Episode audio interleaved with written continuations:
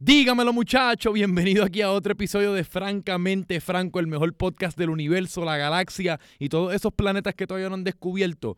Pues allí ya nos escuchan los marcianos. Y a continuación los marcianos van a escuchar una conversación que yo tuve con César Berrío, que ahora mismo, mano, es uno de los mejores directores que tiene Puerto Rico, un muchacho joven que ya ha trabajado con Ile, ya ha trabajado con Residente, ya ha trabajado con PJ Sinzuela, los Rivera Destino. De hecho, los Rivera Destino, él, él le dirigió el video del Holgorium que si lo miran bien de nuevo ahora en YouTube, puede que yo salga en el background, así que me dice si me ve.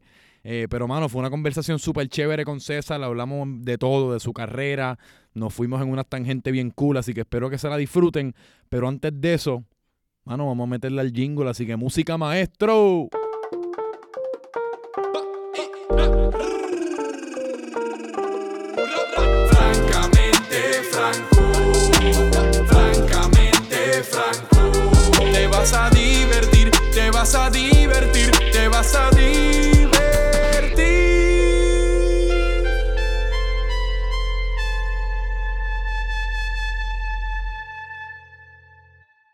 Otro episodio aquí de Francamente Franco. Este es otro episodio que estoy bien motivado. Yo estoy bien motivado para todos mis episodios. Pero este en específico, en verdad que... Porque tuve, el- tuve la oportunidad de verte eh, haciendo tu trabajo y haciendo la magia que haces de cerca. Eh, estoy aquí con César Berríos, director, fotógrafo. Mano, ¿Cómo tú te describirías? no sé, a mí me gusta, yo dirijo, me gusta tirar fotos, no me considero un super fotógrafo, yo veo, documento lo que hay a mi alrededor y me gusta, no sé, preservarlo, me gusta preservar Preserva- todo lo que veo y nada, pero sí me, me considero director, no tanto fotógrafo, porque le tengo un respeto cabrón a la fotografía y a toda la gente bien dura que lo hace. Es difícil, mano. Este, pero mano, todo lo que sea visual me gusta. todo, lo que sea... Es básicamente... tú- a ti te gusta contar una historia Sí, mano, todo. con sí, visuales. Exacto. Exacto. Pues yo te vi porque tú dirigiste el video de los Rivera Destino con Alvarito Díaz del Holgorium. El Holgorium. Y pues yo estaba allí de colado bebiendo cerveza en el trasfondo. ahí está la pendeja. Cabrón, y fue una oportunidad. Fue para mí como que fue una experiencia súper cool. De que súper fucking cool. Porque nunca había sido parte así como de una producción profesional y ver como que todo lo que envuelve. Que si el- las cámaras, la, la iluminación, todas las personas envueltas. eh, y después ver el producto final, habiendo estado, habiendo estado ahí en persona. eh, fue un proceso que yo me disfruté un montón. E- Eso, yo también me lo disfruto un montón y siempre me sorprende. O sea, siempre que pasa, siempre que una producción, un video, música, un comercial, lo que sea, logra montarse, a mí me sorprende. De verdad. Porque es que son tantas las cosas que pueden ir mal para que una producción no se den, que es como que tú siempre estás con esa puñeta.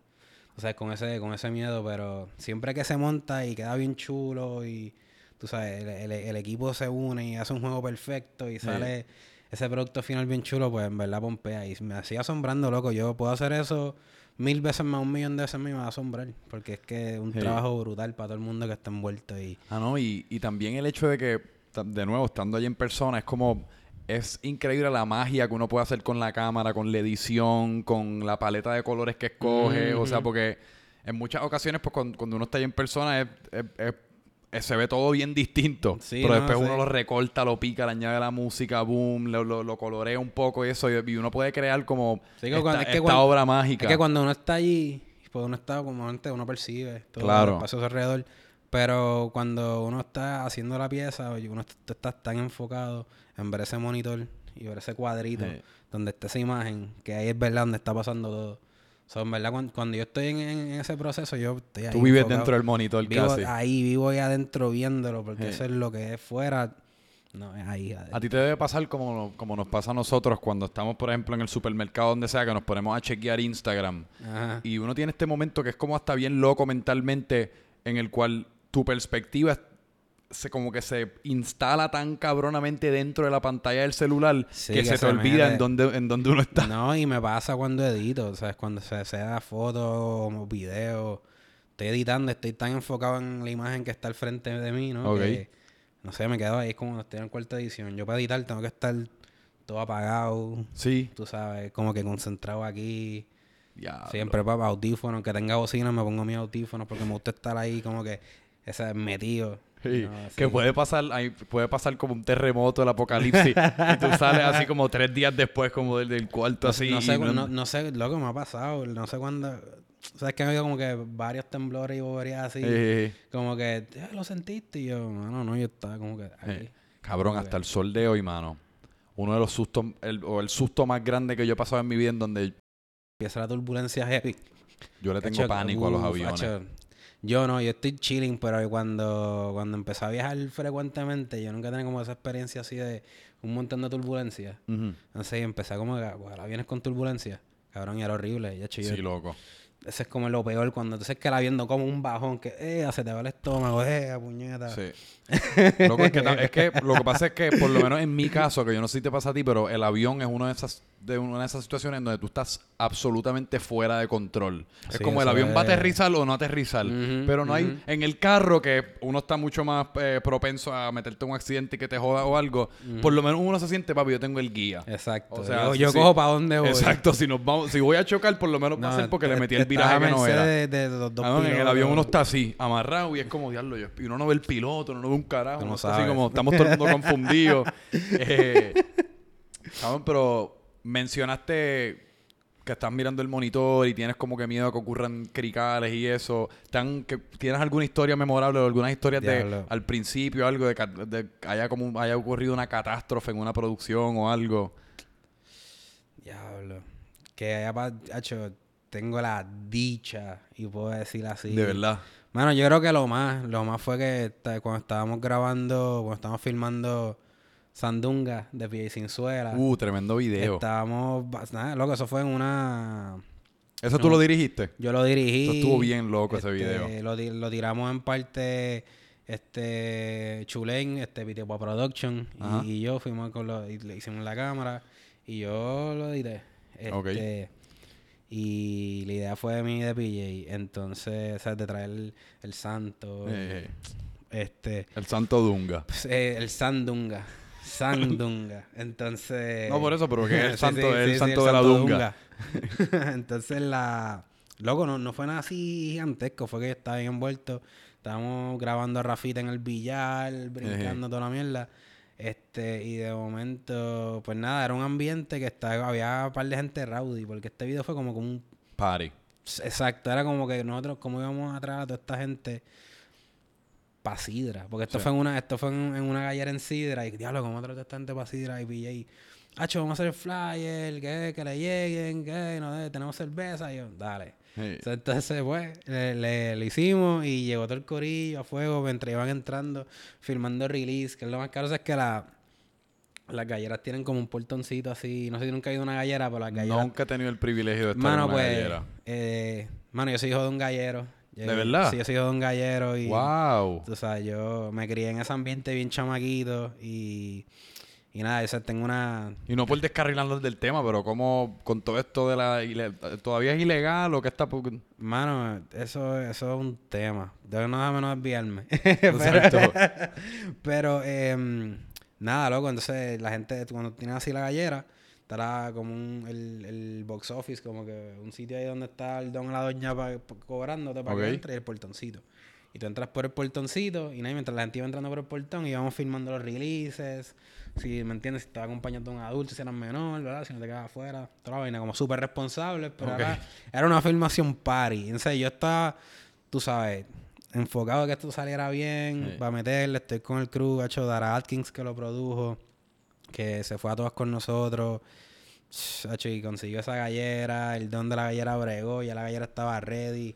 ¿Sabes? El sitio estaba bello, o sea, esto era amarillo, anaranjado, era una paleta de colores que a mí me gustaba. Y, mano, y, y se dio ese video así, cabrón, como que un party. Y dentro de ese holgorio había un chamaco, este, para del corillo, no me acuerdo cómo se llama, este, que este, el tipo bien alto, mano, él medía como casi seis y pico, este, y estaba borracho. Entonces Mm. el pana, este, él, él- él tenía, era como, no sé si él era una mezcla entre, él quería hacer seguridad mezclado con, como con asistir la dirección, no sé qué, o sea, era como que más estaba borracho. Mm. Y yo en verdad estaba como que bien enfocado en grabar esta mierda. Y el pan estaba ah, bien rowdy. Como que me cogía así como que la espalda en lo que movía en la cámara. Y yo como, mira, no, tranquilo. Y cabrón, en una como que estaba allá y le metí una luz ¡plá! Y la luz se cayó. De una de las luces que estaban usando para iluminar el video. Sí, cabrón. Y yo me... Y yo, wow, o sea, no fue como que wow, pero, o sea, fue, no, no, ¿sabes? Cuando, ¿sabes? Cuando no son tuyas las cosas, ¿sabes? Que... y ese equipo caro. Que equipo caro. Y fue como que, ah, che, como que ahí le bajé en cabrón al- a la situación. Pero, o sea, no fue, eso no es nada wow, sea, no, no, no, no puedo decir que en verdad han pasado cosas horripilantes en alguna producción mía, porque gracias al universo y que siga así Yes. siempre, este, que nunca nada así desastroso ha pasado. Pero y en, mo- en momentos como ese, y, y yo creo que tengo dos preguntas en base a lo que me acabas de decir. La, la primera es si como director, porque obviamente cuando yo fui al video del Holgorium, no sé, no creo que haya sido tan rowdy como el video de Sandunga, pero habían cervecitas gratis y eso. Y persona extra que está yendo allí, pues se lo está vacilando, está en el party. Pero como Mm. director, a ti, Mano, pues. a ti te gusta como crear este ambiente, obviamente es bueno para el video. Mano, porque- es que, es que o sea, depende. Si es, o sea, a mí no me gusta que haya como que un literal party cuando yo estoy. Por eso, porque tú O sea, estás porque, trabajando. es un set, brother. Sea, hay que estar en control de, la, de, de, de todo para que salga como tiene que salir, ¿no? Sí. O sea, a mí no me gusta como que estar en ese ambiente de que, ah, esto es un party, vamos a filmarlo, porque eso es una loquera. Eso no funciona de esa manera. Este, pero pues para nosotros en ese momento, cuando hicimos Sandunga, pues no funcionó, ¿me entiendes? Claro.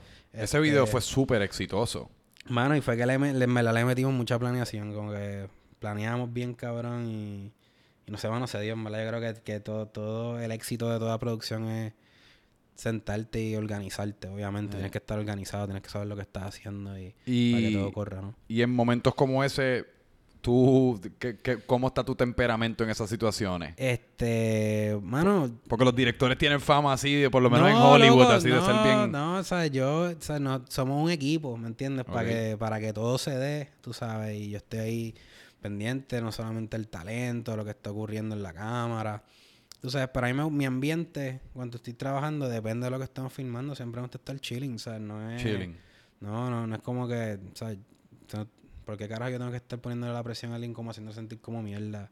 Sí. ¿Entiendes? Eso no es un ambiente de trabajo cool, eso es No. tóxico, eso es... Esos son, re- eso yo creo que son, eso lo que te da son como resultados a corto plazo. Quizás Ya, le callaste la boca a la gente, yo lo, que, pero... yo lo que pienso es que son, o sea, son, son diferentes escuelas y, y toda la vaina, pero pues, eh, si tú, es como todo, si tú te haces en el abuso, Sí. pues, Es que yo creo que tú y yo también somos de esta nueva generación Sí. que no, que como que no es solamente que no eh, imponemos nuestro, qué sé yo, nuestra orden o liderazgo de esa manera, sino que no nos gusta recibirla tampoco. o sea, No, nosotros somos mucho más receptivos como a... exacto, mano, como que en verdad yo me pongo como que en, en los zapatos de todo el mundo, como Por que eso. yo tengo, yo, o sea, yo he creado como que, no sé, o sea, de momento una empatía con, con, con todo a mi alrededor y, Claro. y ponerme en sus zapatos, entender, este, especialmente con la gente cuando estás trabajando, porque tú no sabes por lo que la gente está pasando nunca, loco, Sí. y, y tú no tienes por qué, no importa la situación, tú sabes, a menos que sea algo bien aparatoso, ¿no? Sí. Este,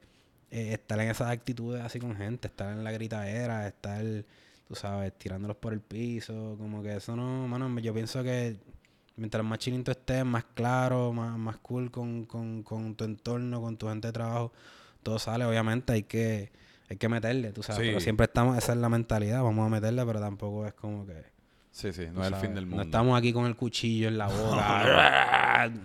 Eh, y entonces me- mencionaste como pues tu proceso creativo que con y pues le, le dieron mucho pensamiento a ese video. Estoy seguro que ahí hubieron un montón de, de componentes que estuvieron envueltos. Me, me- me interesaría un montón tocar eso como tu proceso creativo, pero antes eh, quiero saber un poco más como pues de, de, tu cronología como pues director y artista. O sea, ¿qué fue lo que te, qué- qué te, te encendió la chispa? ¿Cómo comenzaste? Mano. ¿Cuál es, ¿Cuál es la historia de los comienzos? Mano, es que ha, ha habido algo que a mí siempre me ha gustado. ¿Sabes? Me gustan las historias, punto. O sea, puede, Hey. ser, un, puede ser un juego, puede ser un, un, un juego, puede ser una película, puede ser un, una novela de radio, tú sabes, como... Pero son historias que estén cool. Entonces, ¿por qué me gusta el cine? ¿Por qué me gustan estas cosas? Además de que muchos de nosotros, o sea, fuimos criados, tú sabes, viendo películas, tú sabes. Sí, bien y, cabrón. Y envolviéndonos en estos, en estos, en estos mundos. Este, pero también lo vi cuando fui creciendo, cuando yo estaba en la escuela superior, este, que me gustaba documentar todo a mi alrededor, sea, mis panas. Era casi como un instinto. Sí, bro, era como que, mano, yo tenía, quería tirar y quería preservar estas cosas. Y son cosas que todavía las veo y es como que diablo, o sea, yo tengo cosas de cuando yo era chamaco y ahora todos estos chamacos que están creciendo ahora, básicamente todas sus vidas van a ser documentadas de esa manera porque está la tecnología para poderlo hacer. Yo estaba pensando en eso sabes. hoy mismo. Que nuestros hijos y Ajá. nuestros nietos van a ver que- literalmente esto. O sea, yo vine, yo vine, yo vine, o sea, yo me gradué de la high en el 2008. Este, y yo, o sea, yo empecé a documentar cosas desde que estaba ya como en noveno grado, eso es como 2005. Pero con camaritas bien mierda, o sea, las de ese tiempo, Sí. la, la- cuando está- apenas estaban saliendo las digitales, Eh. tú sabes. Pero así es Este, que comienza todo el mundo. Sí, loco. Entonces yo estaba con todo eso y yo hacía documentales de mi hija y hacía todo. Y, y me acuerdo que cuando yo era un chamaquito, yo salía así como para una... Y estaba bien loco porque me acordé de esto así bien random eh, los otros días. Fue que yo fui, como estaba como más o menos en... en- sí, como que de octavo a décimo por ahí. Yo fui como que para el cine con un pana mío y con dos nenas. Y yo me fue que era como un mini date, whatever. Y dices, como, ay, ¿qué tú quieres ser cuando seas grande? Y toda la mierda, ¿sabes? Como que las la, de chamaquito. Y yo me acuerdo que estábamos así en, como que... Y me acuerdo que fuimos a ver como que un remake de ese entonces de Texas Chainsaw, cabrón. Y ya me recuerdo, cabrón. Yo no me atreví a verla. Yo no me y atreví yo a verla. que y estábamos allí y estábamos en la sala América, ¿tú quieres ser, Hacho? Y yo como que, Hacho, eso. Y ya, ah, ¿tú quieres ser cineasta? Y fue, Eso mismo. Eso mismo. Tú sabes, como que. Como que yo nunca la había puesto como que un nombre así. Hasta como que. Ese, ese, ese momento. Bueno, Eh, porque la cosa es, y no para interrumpirte, Sí, pero no, que no, sí. direct, eh, usualmente cuando nosotros crecemos queremos ser atletas, queremos ser los actores, queremos ser la gente que vemos, ¿tú me entiendes? a los que Exacto, vemos en la televisión, a los que consideramos las estrellas, pero, y por eso yo creo que a veces es- a mí me, me parece tan interesante la gente que acaba siendo directora, porque yo todavía es el sol de hoy. Y yo como que casi ni entiendo muy bien qué carajo es lo que es un director, qué son todas las responsabilidades de un director, porque son es como esta cosa tras bastidores. La vida. Ah, no, literal. O sea, el director es el que hace que la pieza esté cabrona o no. Tú sabes, eh, mano. Pero que es, que es curioso, que me, me- simplemente me pareció curioso porque usualmente uno quiere ser Brad Pitt es o eso es, lo que, o sea, eso es lo que uno ve, pues eso es lo que tú estás viendo. O sea, tú estás viendo fucking Jordan, estás viendo a Kobe, estás viendo a, Carlito. ¡Carlito! No, ¿me entiendes? Cabrón, Está- el primer mention de Carlito aquí en el podcast. Tú sabes, está ahí dándole bien cabrón. O sea, eso es lo que tú ves, tú Sí. creciendo, o sea, esas son las imágenes, lo que sea, Sí. ese es el poder de la imagen. Tú sabes, tú, tú con puras imágenes, tú puedes cambiar, cambiar, perdón, la percepción de, de las personas, tú sabes. Literal. O sea, la propaganda, estas mierdas, las mismas películas, muchas películas estas son para eso mismo. Tú sabes, la imagen tiene una fuerza bien brutal. Entonces yo tuve la, la, pues, la oportunidad de, de estudiar eso, ¿no? De como que estudié comunicaciones, estudié cine, este, aprendí a hacer cine haciendo, no fue que estudié y, y ah, diablo, sé hacer cine, ¿no? Sí. Cabrón, fue como que metiéndole con el corillo y buscando de verdad, porque eso de que tú vayas a estudiar cine o que o cualquier cosa así y tú salgas, eso es una feca, cabrona, eso no Tienes es que real. hacerlo. Eso es, tienes que meter mano. Como te estaba diciendo ahorita antes de Eh. empezar el podcast, que, mano, si tú vas a ser ebanista o carpintero, sí, tú, tú tienes tu teorito la que vaina, tocar. pero tienes que empezar a cortar madera y hacer mesas bien chapuceadas y sillas Yo soy bien un súper fiel creyente de eso. Yo me gradué de bachillerato, mano, y, y te digo que no sé ni una enseñanza que uso de mis cuatro años de bachillerato. Es una pena porque es un montón de chavos y un montón de tiempo, pero O sea, yo, mano, yo soy tu Macao, so, en verdad, para mí, yo, yo invertí en irme de para el carajo. Tú sabes, yo, yo invertí en, en, en salirme de, de allí. O sea, no es que no haya, no, no hay nada malo con Macao, pero, pero el salir y tú, pues, abrirte otras cosas. pues entonces haces tus estudios, pero entonces después decides porque lo voy a empezar a meter cómo cómo entonces te cómo penetras la- eh, o sea, lo que es la, la, la profesión de, del cine. Porque estoy seguro que no empezaste directo como director. no, macho, no en la vida, este, eso no, eso no... Es bien loco porque yo estuve, después de que estudié, salí a la universidad, decía, mira, fuck it. Y desde que estaba en la universidad era, nada, vamos, vamos a meterle, porque, o sea, estás en Puerto Rico y realmente todo es bien pequeño. O sea, no... O sea, hay una industria de cine, pero no la hay. Tú sabes, son, son corillos que están bien cabrones, de gente que le meten bien salvaje para que esto se pueda dar y, y se pueda decir que en Puerto Rico le están dando en la madre, ¿me entiendes? Sí. Este, contra viento y marea, o sea, de verdad. Y, y pues nada, yo, chamaco, está en la universidad, pues mira, vamos a meterle, vamos a empezar a hacer yo mis cosas. Y yo, yo trabajaba, yo trabajaba desde los 19 años en Guapa. Yo Mm. trabajé en Guapa desde los 19. Estuve cuatro años trabajando en Guapa. O sea, básicamente toda mi, toda mi carrera universitaria, yo estuve trabajando. Sea, un programa como de estudio. eh, mano, yo eh, en Idol, loco. En, lo- en, lo- en los Puerto Rico Idol, eso. Qué O sea, sí, ¿no? Y yo, y yo empecé ahí como que, mano, productor de contenido de, de, de internet, porque, ¿sabes? Eso era, que loco? 2009, Sí, sí, 2010 sí. por ahí.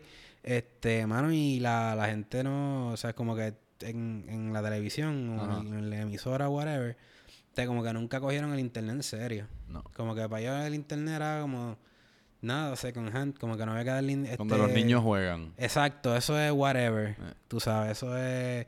Eso es MySpace, eso es Facebook, tú sabes.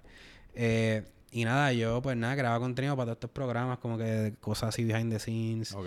Este compartía mucho con, con, con, con los muchachos que salieron al programa, este, haciendo contenido, tú sabes, como que fue otro, fue otro flow. O sea, yo siempre estuve creando contenido. Entonces, después de hacer esas cosas, pasé a, a, a producir edición en los programas como tal, que básicamente tú ves todo el pietaje que la gente que de cámara tira y tú editas en papel y te sientas con el editor del canal o del programa y montas el paquete pop, y ya. So, tú- yo edito en papel, le traigo el pietaje y el editor lo monta. Mm. Y ese- pasé de, de, in- de bregar cosas de internet, pasé edición y después terminé en, en mi último año antes de irme por el carajo. Este estaba haciendo este producción de exteriores, que era básicamente nada, cabrón, era irte con un crew, está- es dirigir. ¿No te dirigir. sorprende la falta de creatividad que hay en, la- en el mundo de la televisión? Ha hecho todos los días siempre. Algaro. Me, me- es me- la cosa más sistemática Me da y poco tristeza. es- creativa. Es, es un Yo Mano, produjo un programa de mano, televisión por dos años también y es O sea, a mí, a, mí no, a, mí no, sistemático. a mí no me gusta tirarle la mala a nadie, porque o sea, Ah, no, son. Gente, son gente que trabajan bien cabrón también, pero es... o sea, Es otro medio. es ot- es- y no es eso, lo que es que no hay espacio para que nadie crezca. No. Porque son como ya estos... ¿Cómo te digo? Son... Estas jerarquías bien Sí. cabronas montadas y tú sabes, eso es hasta que no maten a alguien, ahí alguien se muera. Literal. Y yo creo que primero antes se muere el medio. Tú sabes. es, es bien loco, mano, es bien loco. Y es bien triste porque yo he visto mucha gente talentosa entrar y tienen que irse, tú sabes, irme para el carajo. Yo también estuve una vez y me fui Mm. porque es como que no, no hay espacio para crecer. Si tú no estás ahí, no hay nada para crear contenido nuevo porque todo es un refrito de lo otro o en lata. Y, y la mentalidad que se tiene en la televisión es bien whatever, loco. O sea, lo que están haciendo son programas de variedad tras programas de variedad, como que realmente no. Ah, televisión vaga, cabrón. Es lo mismo, como que no. No es nada que aporte, no es nada que, que, que le dé a la gente o que edifique, ¿me entiendes? como decirlo de esa manera, como que. Nada, cabrón, después, esto es música para tu ver cuando estás con las doñas en la emisora, digo, este, en la emisora en el, en el médico esperando, está en el dentista ahí fucking viendo el show de las 12 o whatever. Pero ¿qué tú entonces piensas de la, del estado de, del cine en Puerto Rico? Como no, me refiero como a películas y ya como largometrajes. Hay talento bien cabrón, tú sabes, de gente que en verdad llevan años metiéndolo. Y hay público. Y mano, es que el público sí lo hay, cabrón, Sí. somos nosotros, o sea, nosotros como puertorriqueños debemos de consumir Sí. nuestras cosas, debemos de, de o sea, este, ahora que estamos en un, como estamos hablando eso ahorita, que tampoco lo grabamos, era como que estamos en un tiempo que es bien importante tu identidad, Sí. y saber quién tú eres y dónde tú vienes, y que ahora esta generación está más consciente de quiénes somos, ¿me entiendes? Y, y estamos hablando aquí de la camisa, que es de un pana, Muerto Rico. este, de Bolt, gracias Bolt, este, tú sabes, de, y de, y de, no sé, cabrón, como que de ayudarnos, ¿no? Como Ok. que es tiempo de consumirlo nosotros, consumir nuestras historias, tú sabes, porque si está cabrón ir a ver Aquaman, o ver Batman, y toda la vaina, hecho, ver Spider-Man por ver número 8000, Estoy alto ya. tú sabes, pero y eso está cool, porque eso hay que hacer, eso es chévere. Pero mano, si, si hay algo que tú ves que es de aquí, Y no estoy, y no, y no es que estoy tirando la toalla a la gente y que si, porque es de aquí hay que irlo a ver, ¿sabes? Porque eso, es, eso va a apoyar la mediocridad también. Sí. Tú sabes, eso no, eso no es así. Pero si algo que en verdad, ¿sabes? Que dice, ya está cabrón, como han sido estas películas que ha hecho esta gente. Mira, Ari, Ari hizo el especial del Banco Popular también, de este Mm. año, que es tremenda pieza. Sí.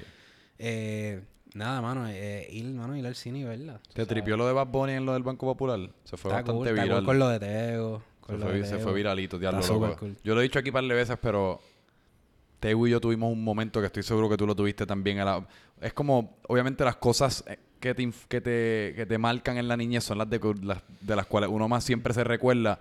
Y para mí, Tego de la Vallarde fue Mano. un momento que yo nunca me voy a olvidar. Mano, y, o sea, yo, yo, tengo, yo tengo un hermano y una hermana mayor que yo, por Ajá. mucho. O sea, ellos tienen, me llevan 16 años. Wow. O sea, en verdad, como que yo, yo realmente escuché Vico sí de chamaquito, creciendo, pero como que los primeros versos que yo me aprendía y que escribí en la libreta eran de Tego. Sí. O sea, el otro día yo hice un tweet de eso. Yo, yo tuiteé que, que el abayal del underdog y el abayal de contraataca hay que tenerlo en una cápsula del tiempo y preservarlo. Literal. Para que, no sé, cabrón, el alien que venga después de esta civilización, Eh, este, escucha Tego, cabrón. Y es que la dirección, la dirección de arte también de la carátula roja, esa carátula roja, Sí, roja es legendaria, loco. Eso...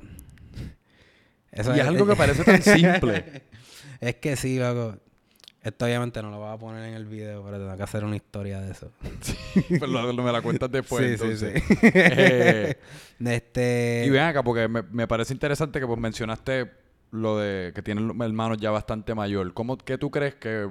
A aquí siempre me interesa un montón en el podcast como tratar de estudiar la, la psiquis del por qué la gente hace lo que hace. Como que tú, tú, tú crees que hay alguna razón en tu crianza o algunas influencias que tuviste que quizás subconscientemente te, te, te hicieron más propenso a, a- a tener un amor por las artes o el cine o fue como... Mi hermana, brother, y mi mamá también. O sea, mi mamá siempre ha sido una persona que le encantó la fotografía. Nunca lo hizo Ok. así real, pero a ella le encantaba tener cámara. Pero era un ambiente creativo entonces. Sí, brother, sea, fue un ambiente bastante libre. O sea, yo de chamaquito tuve mucha libertad.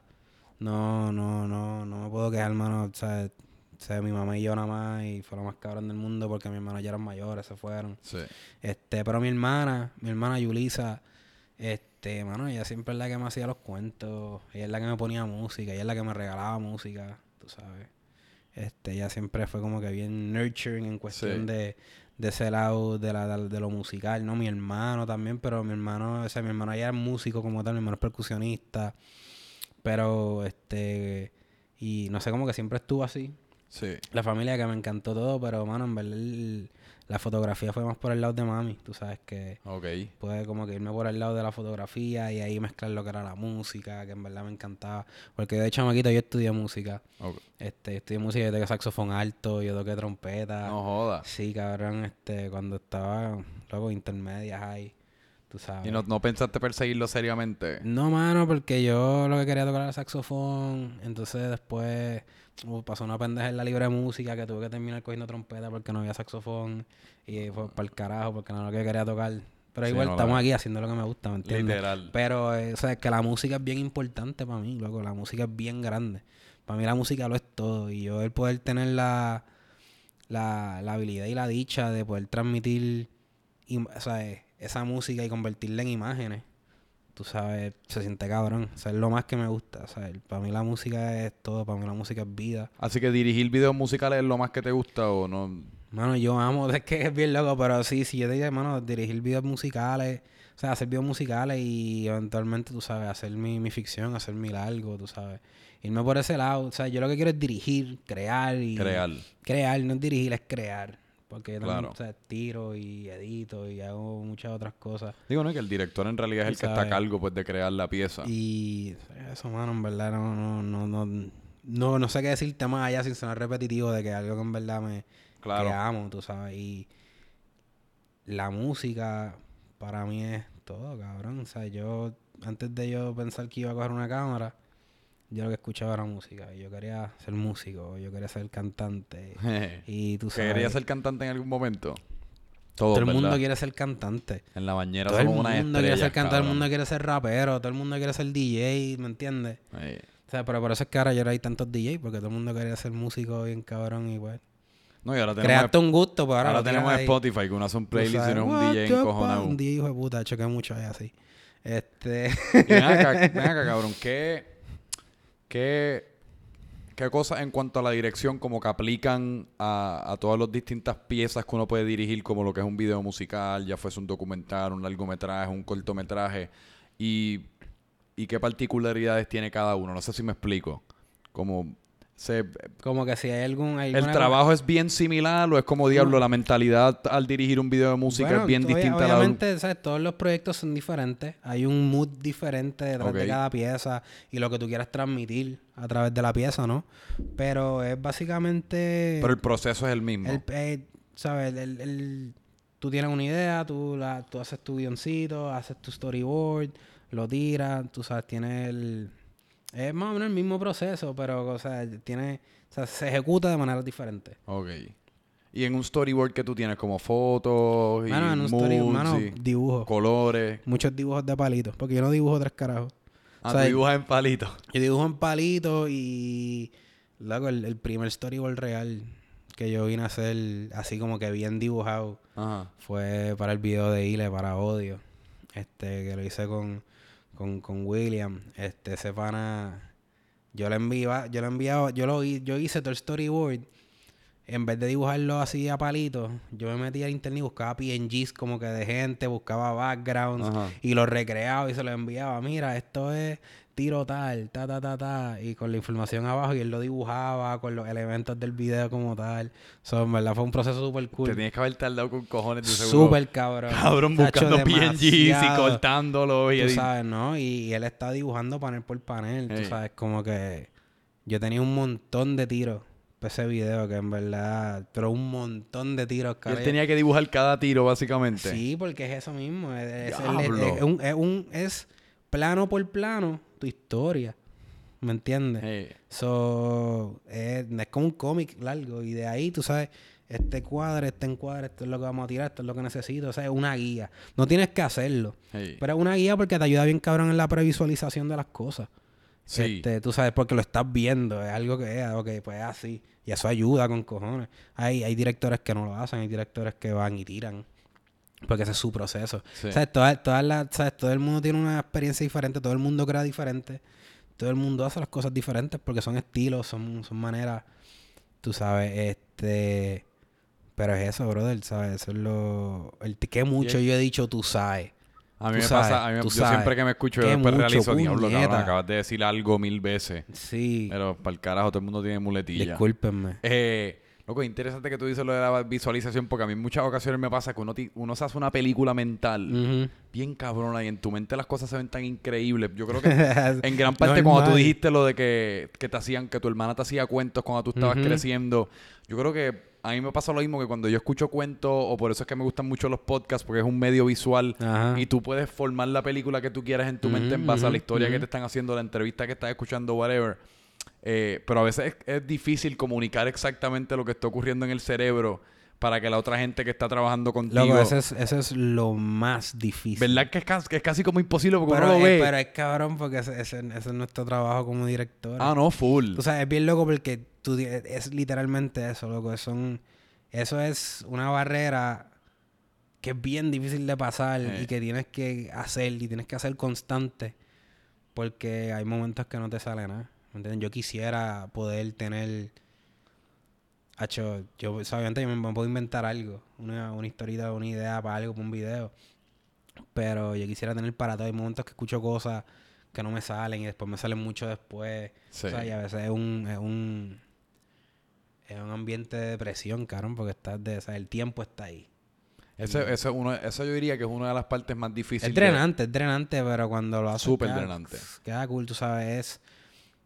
Tienes esta visión y, ok, ¿cómo yo la traigo, la, cómo Eh. yo la ejecuto? Ah, no, y, y también ¿Entiendes? como tú mencionas, como tú dices la presión, y yo creo que es una de las partes más difíciles de uno estar en un campo creativo, Ujú. porque la crea yo, la creatividad no es como que no es como algo que uno puede déjame ser en cinco minutos voy a ser Sí, creativo espérate, y en cinco minutos se te va a ocurrir una idea. La No. creatividad es algo que yo no s- Algo que fluye. Algo Exacto, que- por eso a veces yo, yo titubeo mucho. Al, eh, yo no me describo como una persona creativa por miedo a no poder ser creativo cuando alguien me espere que, que, que me espere que yo tenga que ser creativo. No, te que esa debe ser la parte es- más difícil de lo que tú eh, dices, de lo sí, que tú loco, haces. Eso es, eso es un miedo constante. Es como que. Mano, yo me imagino que es lo mismo cuando un- una persona que escribe canciones. Una Ah. persona, una, una persona que escribe Eh. dice, diablo, y, y si ya no tengo más nada que decir. Cabrón. Y si ya no tengo más palabras, tú sabes. Claro. Es bien loco, es como que... Y no, y pasa. Y, y, y, o sea, y pasa, pero yo pienso que nosotros como, ¿sabes? como seres humanos, como, como personas que lo que hacemos es harvest todas estas experiencias, yo siempre vamos a tener algo que decir. Sí. Lo que pasa es que nos estamos buscando, estamos buscando algo que decir de algo que no nos toca en ese momento. Exacto. Es- ese es tremendo fucking punto que yo creo que en el, en el landscape de hoy día la gente está como, como tú dices, la gente está forzando algo Sí, que decir. Es mucha- como, ah, este es el clima hoy día, me siento obligado a comentar acerca de esto, de Es esto que está era- pasando, pero no me nace. El que, eh, mano, y esto yo lo hablo mucho con, con, con todo el mundo, mano, que el que tú tengas la plataforma, el que tú tengas el foro, no significa que tú tienes que opinar en todo, No. de todo, porque es como, no, o sea, Diablo, si eso a ti no te incumbe, bro, si Tú me no- estás predicando y no lo sabes. Literal. tú sabes, es como que, hermano, no, tú sabes. Y sigo con él, tú sabes. Crea algo que para ti es relevante al momento. Sí, sí, vivimos en una industria donde sí, eh, o sea, vivimos un tiempo donde la industria y tienes que generar, tienes que crear capital, tienes que meterle bien cabrón, tienes que sacar contenido, tienes que ser consistente. Ya, eso, ya de por sí es una presión cabrona Sí. como, como ser humano. Sí. Entonces, y como, y como persona creativa más aún, porque está, mala mía. No, no te preocupes. Este, y como, y como creativo más aún porque te estás exprimiendo tú también, tu cerebro, tu Sí. idea. Eh, y es bien jodón, pero ahí es donde es bien importante, mano, crear algo que hable por ti, Eh, eh, sobre tu situación o la de otros cercanos a ti que tú también estás viviendo y que pueda ayudar. Pues es bien importante cuando es como lo que me dijiste, como que esta generación somos bastante empáticos, es como que ese es el trabajo de un director. Tienes que ser, tienes que crear esa empatía, tienes que verte en los demás, tienes que sentir, sí. para, pa- porque si no va a terminar siendo una pieza bien superficial y bien mierda y bien porquería. Y yo pienso, ¿no? Opino que es eso, que tienes que tienes que ser humano, cabrón, no puedes ser un robot, no puedes ser una persona que ah, pues hay que sacar esto pa, pa, pa, pa, Tienes pa". que, y también tienes que ser auténtico, mano. Hay que tienes ser- que hablar de es las que se que nota, loco, nazcan. cuando tú no haces las cosas de corazón, cuando tú no las haces con, con, con esa pasión, se nota. Bien, de- Se nota. Y también a lo que tú dijiste de las plataformas, que re- no sé por qué recientemente me ha dado con esto y siento que cada vez que estoy hablando frente a una cámara surge el tema y lo menciono, es que, cabrón, esto, esta gente hoy día que, que se creen que porque la plataforma, porque la- las redes sociales nos han dado plataforma a todo el mundo, pero la realidad es una plataforma que nosotros mismos nos dimos a nosotros mismos, no es como que el Sí, pueblo nos eso, bautizó. exacto, no es como Mira, que, es como que a ti, cabrón, tú no eres el portavoz de nada. de nada. Loco, tú- tú- no eres el portavoz de nada, es, es algo bien... Es que es fácil uno querérselo porque Eh, uno tiene aquí micrófonos, sí, pero estos micrófonos los compré yo y me los puse yo mismo de frente. A mí oye. ni- ni- ningún Eh, y- gobierno y- ni nada me proclamó la voz. Sí, pero de- no es eso porque, ¿sabes? Sí, mano, o sea, exprésate.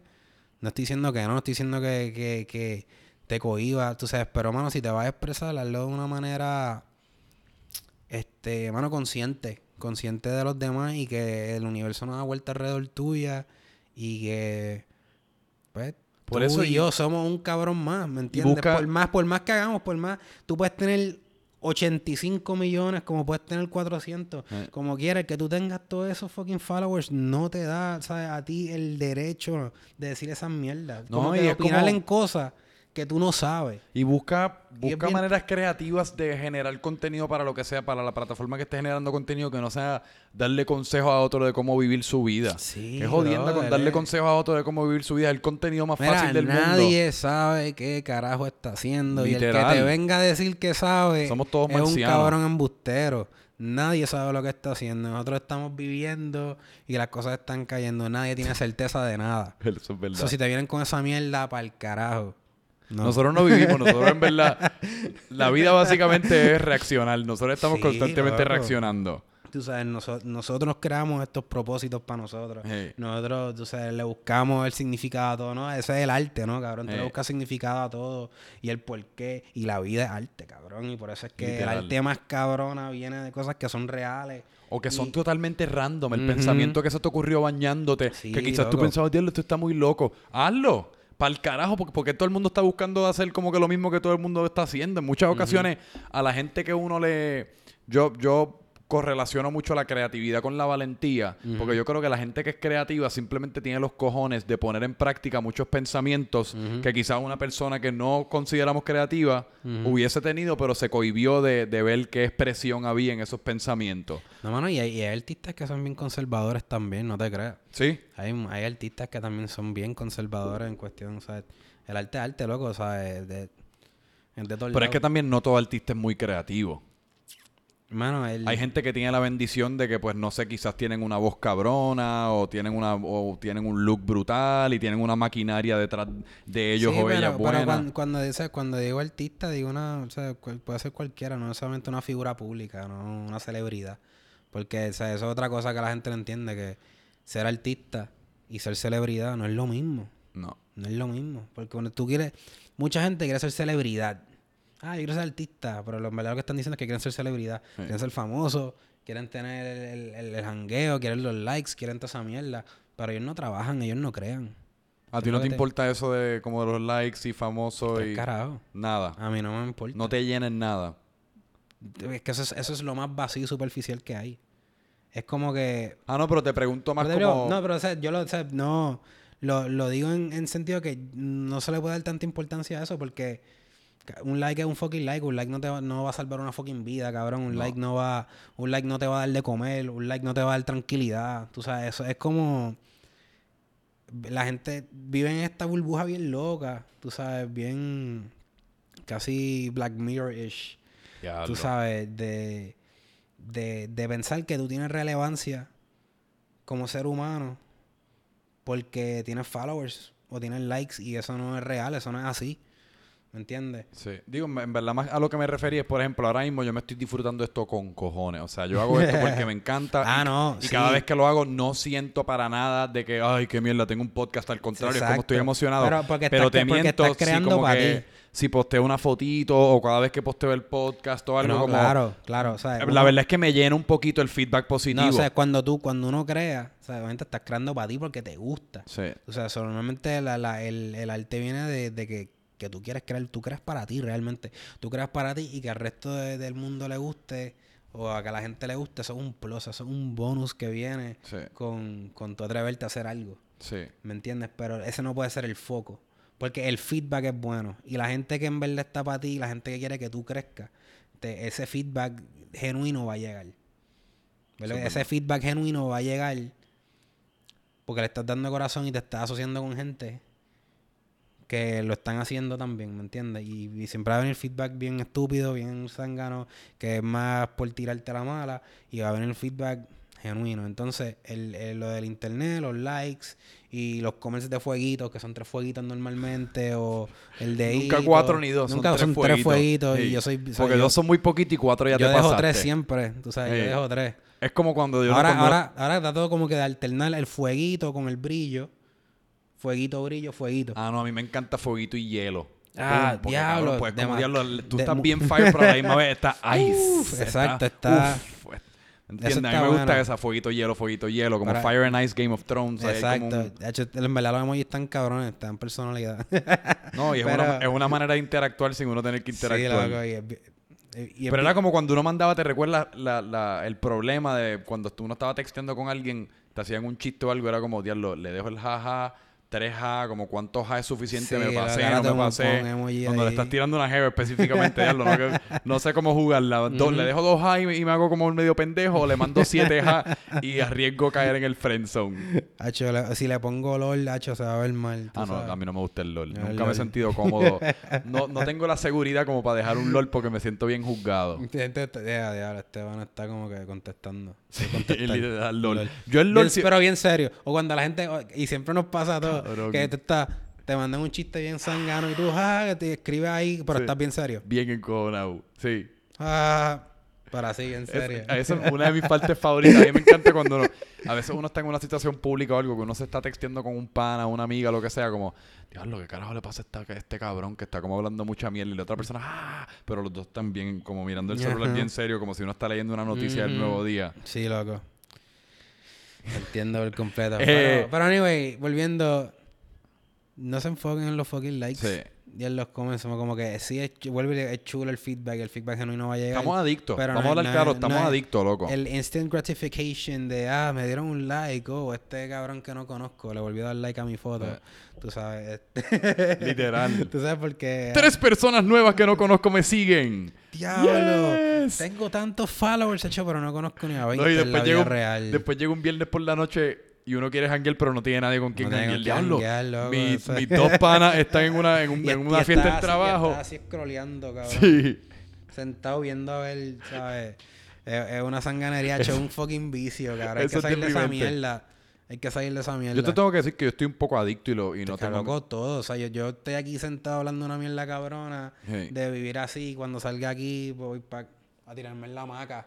Literal. A tirarme en la hamaca a ver, scrollear. No, y a mí me pasa que lo que estábamos hablando al principio de atacar el corazón, derrame cerebral, atacar el corazón. Muchas ocasiones la mejor medicina, por lo menos en mi caso para eso, es distracción. Y la distracción pues viene en, en el teléfono. Es Instagram. Diablo, me está dando un ataque al corazón. Déjame chequear Instagram. Distraite, distraite, culo, teta, culo, teta, culo, Hacho, teta. a- a- a mí- y se a me mí fue. me preocupa bien cabrón porque a mí me gusta leer. Entonces hay momentos que Sí. como que no me encuentro, sí, mano, no me encuentro así leyendo.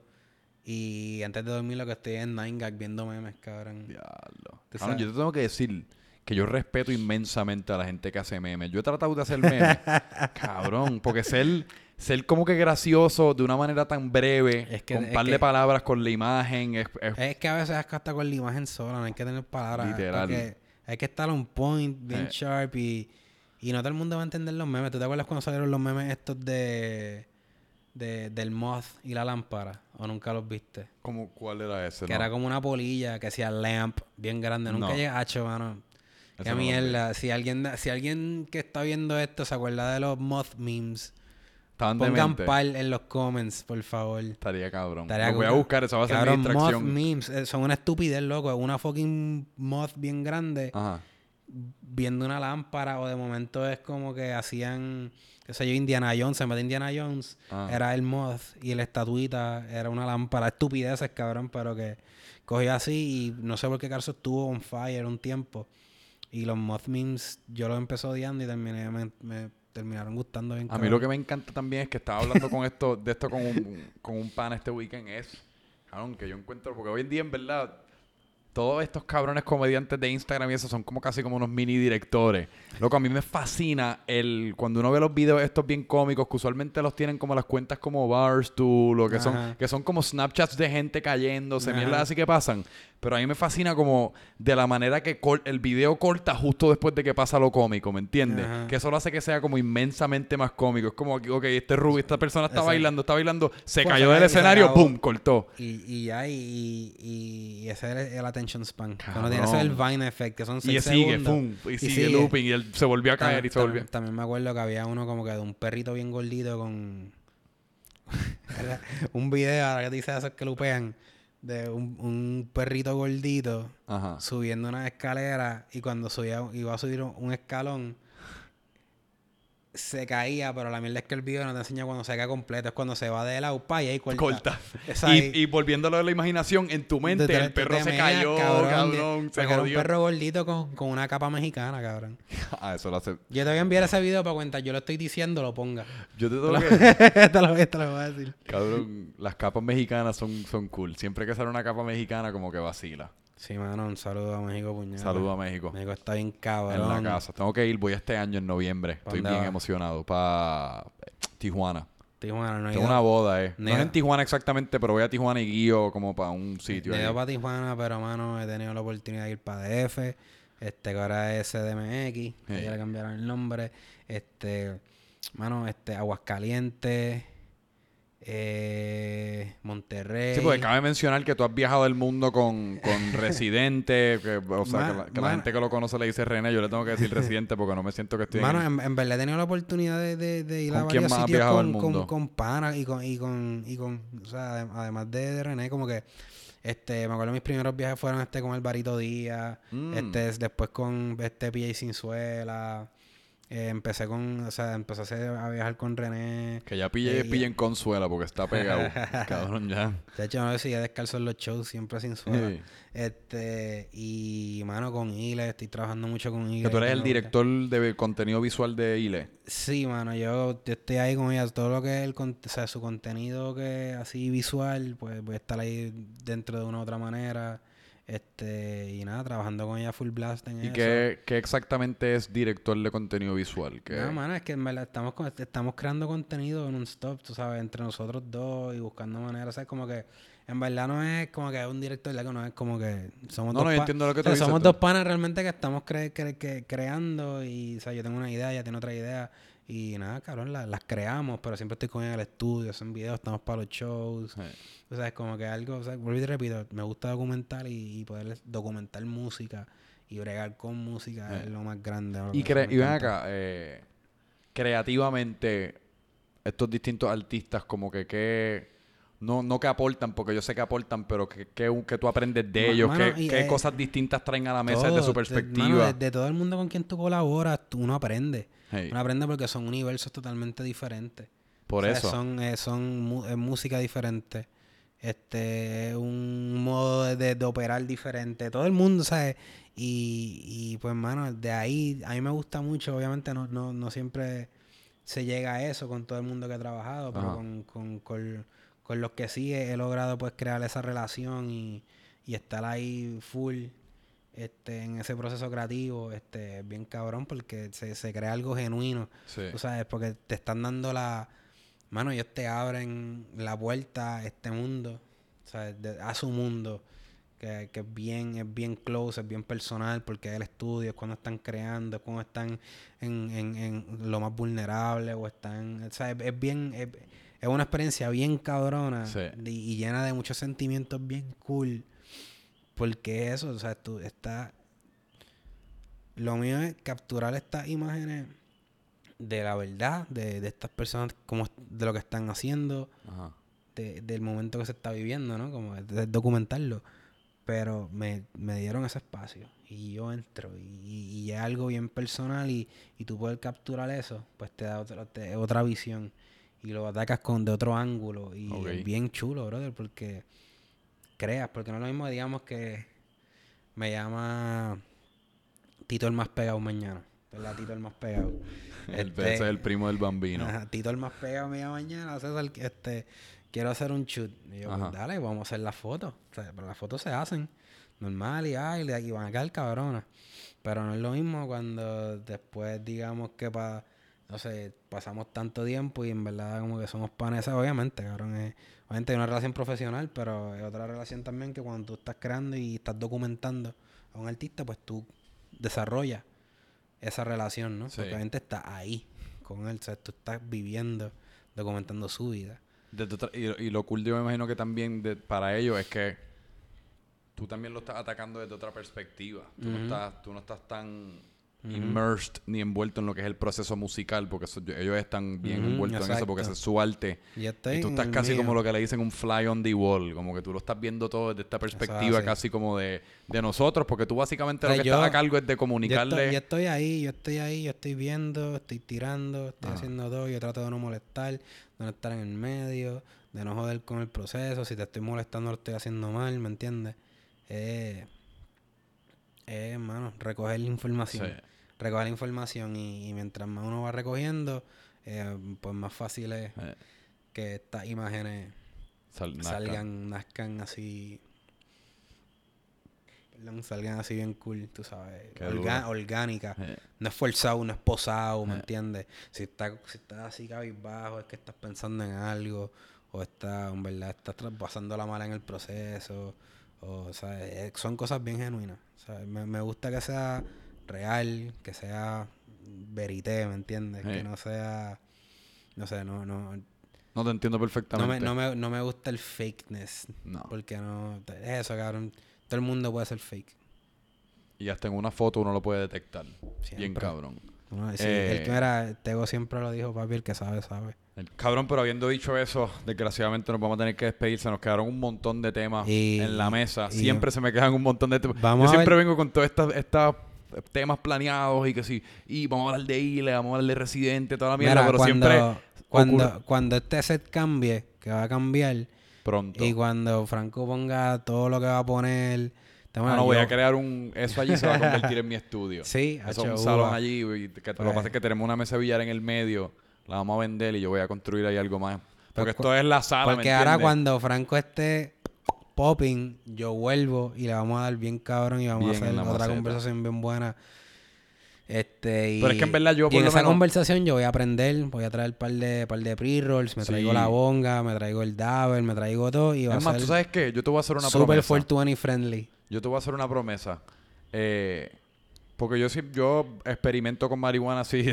yo le meto, yo le meto. y experimento con las marihuanas. Con las marihuanas. ¿Cuántas marihuanas al día? A mí me gusta ya, cuando yo aterrizo en mi, cuando yo aterrizo en mi cama, me gusta darme mi pipacito, pero no sé por qué todavía no he sobrepasado como... Y bien pendejo porque yo confieso muchas otras cosas que son tanto Ajá. peor. Ajá. Eh, pero por alguna razón el hecho de tenerlo es- documentado es- en video me da miedo. Es el estigma. Este, y el miedo pendejo que, que nos han sembrado a través de los años Sí. diciendo que la, que la, que la marihuana es mala. Pues yo mira, te- lo que te iba a prometer es que la primera vez que lo voy a hacer, entonces va a ser en esa ocasión. mira, y si eso No sé si un bongazo. Mira, en verdad, si, si Franco dice que la primera vez que él va a prender en cámara va a ser conmigo, yo me voy a traer a Audi para acá también. Diablo, loco. Y vamos a ver los temas. te va va a entrevistar a Audi conmigo. Tú no sabes cuánto yo me disfruté ver a Audi durante la grabación del Holgorium. Eso literalmente yo estaba pasando la cara porque yo nunca había visto una persona más Yo, chilling. yo te voy a traer a, paz. te voy a traer a Audi para que Duro. lo entreviste. Estaría brutal, Eso está. Nunca me voy a... yo, Cabrón, yo veía Audi desde chiquito, loco. Cuando yo era... ¿Cómo es que se llamaba? Fusión. Fusion Music. Fusión Music. ¿Qué edad tú tienes, Franco? 26. Está bien, yo tengo 28. Por eso que es somos lo mismo. Es como que, loco, cuando Fusión salió, yo tenía como que 14, 15, cabrón. 14, 15 que fue el vamos allá, que eso está bueno. Eso fue un momento. Hablamos de Tego. Vamos allá que esto está bueno. Loco, fue un momento. Es, bien loco, o sea, yo... Audi es mi hermano, cabrón. Sí. Audi es mi bro. Yo, el Audi fue mi roommate. No, no jodas. Sí, cabrón, yo viví con, yo viví con Audi un tiempo. Este, cabrón, es bien loco. Porque eso, Audi se convirtió en, una, una figura bien, bien Pública. importante Sí. en mi vida. Este, y fue así de la nada, cabrón, fue súper loco, tú sabes. cool. Y, nada, cabrón, te amo, Audi. Este, Audi, pues loco, sabes que en verdad no me había atrevido ni preguntarte, pero loco, en verdad estás súper bienvenido. A mí me fascinaría sentarme Ah, aquí con Audi. Audi, Audi, es más, no, cabrón, cuando hagamos todo, cuando tengas todo lo nuevo, Boom, venimos acá a lo hacerlo y vas a aprender con nosotros. Duro. Eso está. Audi, tú y yo. Eso A mí, a mí me enrolan el pollito pequeño. Ustedes, yo les No, a nosotros- a ustedes. si Porque ahí vas- sí que, loco, si no si viene, tú- ataca si- el corazón derrame Ah, cerebral no. seguro. Ah, no, pero tranquilo que si nosotros llevamos nosotros la conversación y te entrevistamos a ti. Duro. Pues, pero cabrón, en verdad me lo disfruto un, un montón. Estoy súper, en verdad estoy súper contento de que hayas venido porque yo encuentro que dense la tarea, no cubrim, no lo cubrimos todo porque está haciendo un montón de cosas, pero dense la tarea de meterse a sus redes sociales, ir a YouTube y estudiar bien lo que está lo que lo que César Me- está creando me porque está bien buscar cabrón. en Instagram Exacto. como César Berrios 13, en Twitter César Berrios 13, en Vimeo César Berrios 13. Este, Eh, a Vimeo, tú sabes que uno es serio cuando no está en Vimeo. y no sé dónde más pueden ver mis cosas, pero todo lo YouTube, todo no. está ahí. No, no tengo YouTube. No tengo YouTube, pero me gusta mantenerlo todo compacto ahí en esas tres, Perfecto. tres redes. ¿Y 13 Este, por qué? ¿Algún simbolismo especial? O? Mano, es que el- es, es bien loco, porque ah, nunca me lo han preguntado así. Este, mano, el 13, el 13 siempre ha estado en mi vida, por una razón u otra. Y me acuerdo que desde chamaquito, mi vida, o sea, yo nací en abril 11, Pero whatever, es como que el 13, no sé por qué, siempre estuvo, mi mamá siempre me tenía una cadenita con el 13, este, de chamaquito, bebé, este, todos mis uniformes de básquet Sí. fueron 13. Así es que uno, así es que es. Como entonces cuando descubrí que el 3, el 3 era como una B, el 1 y el 3, que voy a hacer berríos con, era como Eh. que pacho, me tripió más cabrón aún. Este, y nada, mano, el 13 siempre se quedó, pero- Y porque pues eso de la mala suerte no existe, cabrón. Eh, está cabrón cuando uno, cuando uno eh, descifra cuál va a ser tu número favorito, que ocurre así como, ok, pues primero la cadena, después el- siempre el número de básquet o algo así, eso siempre pasa. Después uno lo empieza a ver en todas partes que si la ve y uno se lo empieza a imaginar en todos estos contextos que tienen importancia para uno. Está cabrón Eh. porque si fuese jugador de NBA y fuese CB13, Cabrón. ¿me entiendes? Es como que tienen este, que era CB13. Kobe, que, que este... Estamos a tiempo, loco, 24. 28 años, dos años le Papi, metemos estamos para los... ready para pa' ir los para la 30 NBA. en el NBA. ready para los 30 estar en el NBA. Eh, Franco Micheo, a mí si me quieren seguir en las redes, en todas. Franco Micheo, si, si lo escribes así mismo como, como te lo acabo de decir, voy a aparecer. Eh, así que gracias, brother. Muchas gracias a ti, Franco. Nos despedimos, pero vamos a seguir hablando una vez la cámara apa- apague. Chequeamos. 3, 2, 1.